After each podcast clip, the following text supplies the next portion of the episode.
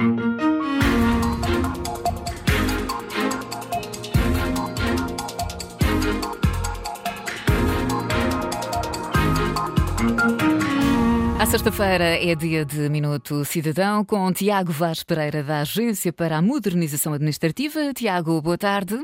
Olá, Catarina, boa tarde. E há pouco já levantei aqui um bocadinho o véu, vamos falar de acessibilidade. No fundo, eh, estamos a falar de hum, garantir que, enfim, que um, o digital chegue a toda a gente. Portanto, acabamos também aqui por falar em inclusão e igualdade no acesso aos conteúdos e serviços, não é verdade, Tiago? Precisamente, Catarina, porque com o escalar da pandemia, os cidadãos marcam cada vez mais presença no mundo digital e, nesse sentido, torna-se ainda mais importante que os sites e as aplicações sejam acessíveis a todos. A digitalização das nossas vidas trouxe também um conjunto de desafios alargados, onde a acessibilidade digital tem um papel muito importante. É, é essencial garantir que qualquer cidadão, mesmo com necessidades especiais, consiga aceder a conteúdos e serviços na internet de uma forma acessível e sem barreiras. E com isso é, é necessário assegurar a inclusão e a igualdade, como disseste, no acesso a estes, a estes conteúdos e serviços. Uh, no ano de 1999, Portugal foi o primeiro Estado-membro da União Europeia a adotar requisitos de acessibilidade para os conteúdos e serviços disponibilizados pela administração pública na internet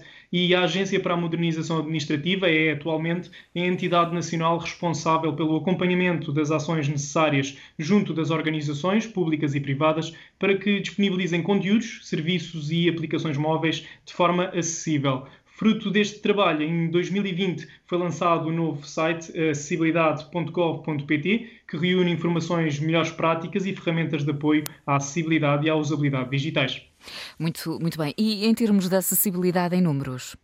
Em relação, em relação à acessibilidade em números. Se recorrermos aos censos de 2011, eh, notamos que cerca de 18% da população portuguesa declarou ter na altura muita dificuldade ou não conseguir realizar atividades diárias por causa de uma deficiência ou incapacidade. Estima-se também, a nível mundial, que uma em cada sete pessoas veja a sua interação com dispositivos comprometida por causa de uma incapacidade ou deficiência.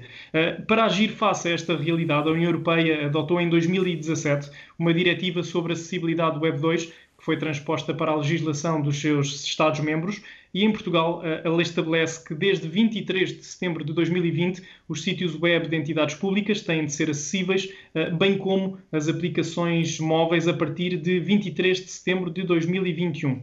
Uhum. Portanto, aqui temos que destacar, obviamente, acessibilidade.gov.pt e usabilidade.gov.pt. Há pouco, um, não sei se queres só referir alguma coisa em relação à usabilidade. Sim, e a experiência do utilizador. Que, que é outro assunto que, que, daria também para falarmos durante mais algum tempo e que é outra componente extremamente relevante num site uhum. que deverá ser pautada por uma boa experiência de utilização, como ter a certeza de que o site cumpre com os objetivos a que se propõe, ou seja, que faça aquilo que os utilizadores esperam.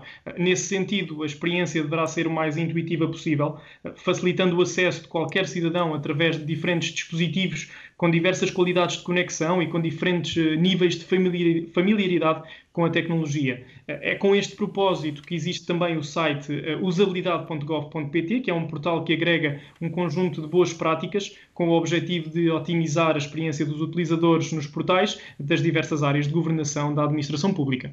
Tiago, quer já levantar o véu para a próxima semana ou ficamos em suspense? Podemos, podemos. Uh, vamos falar sobre o certificado de registro criminal, o pedido de certificado de registro criminal. Muito bem. Obrigada, Tiago. Bom fim de semana e até hoje a 8. Bom fim de semana. Obrigado.